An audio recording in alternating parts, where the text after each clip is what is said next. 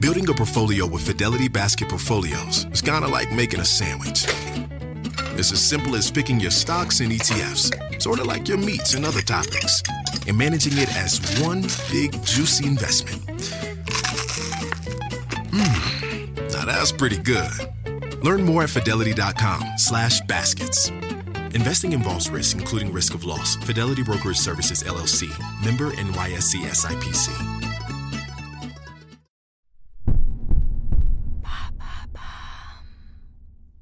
Maintenant, vous savez, c'est le podcast quotidien de Bababam qui nous donne les clés essentielles pour savoir vraiment ce qui se cache derrière les mots, sigles, concepts qui font notre actualité. Du 3 au 17 janvier 2022, l'équipe de Maintenant vous savez vous révèle les 15 mots qui marqueront l'année 2022. Du nouveau phénomène tourisme spatial au monde virtuel métaverse en passant bien sûr par l'expression être woke, redécouvrez ces mots qui feront notre actualité en 2022.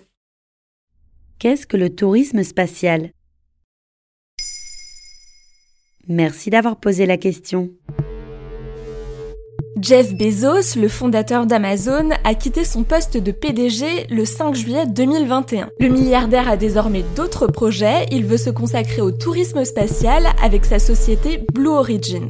Son premier voyage dans l'espace aura lieu le 20 juillet 2021. Après cette annonce surprise, le milliardaire britannique Richard Branson a lui aussi évoqué son souhait d'aller dans l'espace avec son entreprise Virgin Galactic. Le voyage est prévu le 11 juillet 2021 pour lancer cette nouvelle compétition. Tourisme spatial, ça veut dire aller dans l'espace comme si j'allais en vacances en Italie. En effet, le tourisme spatial regroupe les différentes activités touristiques et expériences destinées à aller dans l'espace sans raison professionnelle, à la différence des astronautes. Ce type d'aventure fascine depuis des années, mais devrait connaître un tournant dans les prochaines semaines.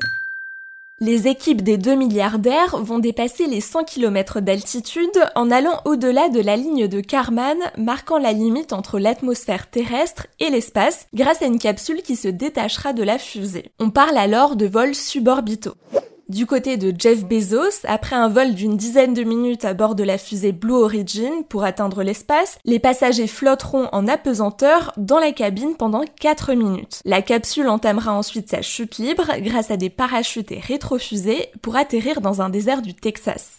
Ah oui, donc il faut quand même être en forme pour aller dans l'espace. Il faut justifier d'une bonne condition physique et ne pas avoir de maladie cardiovasculaire. En revanche, il n'y a pas de condition d'âge. Jeff Bezos fera le voyage avec Wally Funk, une aviatrice de 82 ans. Dans les années 60, l'américaine avait participé au programme Femmes dans l'espace, lancé par la NASA et finalement abandonné. Mais ça date de quand ce tourisme spatial?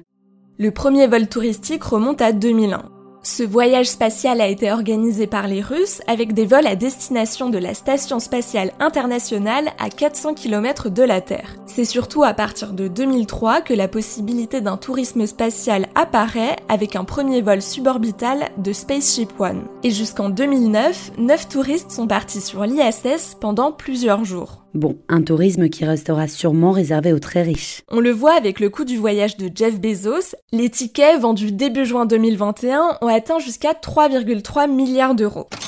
Les deux milliardaires prévoient le lancement prochain de vols commerciaux. Richard Branson fixe lui l'objectif de 2022 et le prix du ticket sera évidemment élevé. Les entrepreneurs pensent même à la construction d'hôtels dans l'espace. Et puis, il y a ceux qui voient encore plus loin. Elon Musk, le PDG de SpaceX, imagine des voyages allant jusqu'à 1000 km de la Terre. Au-delà du coût, un autre problème interroge encore, celui de l'impact environnemental du tourisme dans l'espace. Voilà ce qu'est le tourisme spatial. Maintenant, vous savez, un épisode écrit et réalisé par Pauline Weiss. En moins de 3 minutes, nous répondons à votre question. Que voulez-vous savoir? Posez vos questions en commentaire sur les plateformes audio et sur le compte Twitter de Maintenant Vous savez.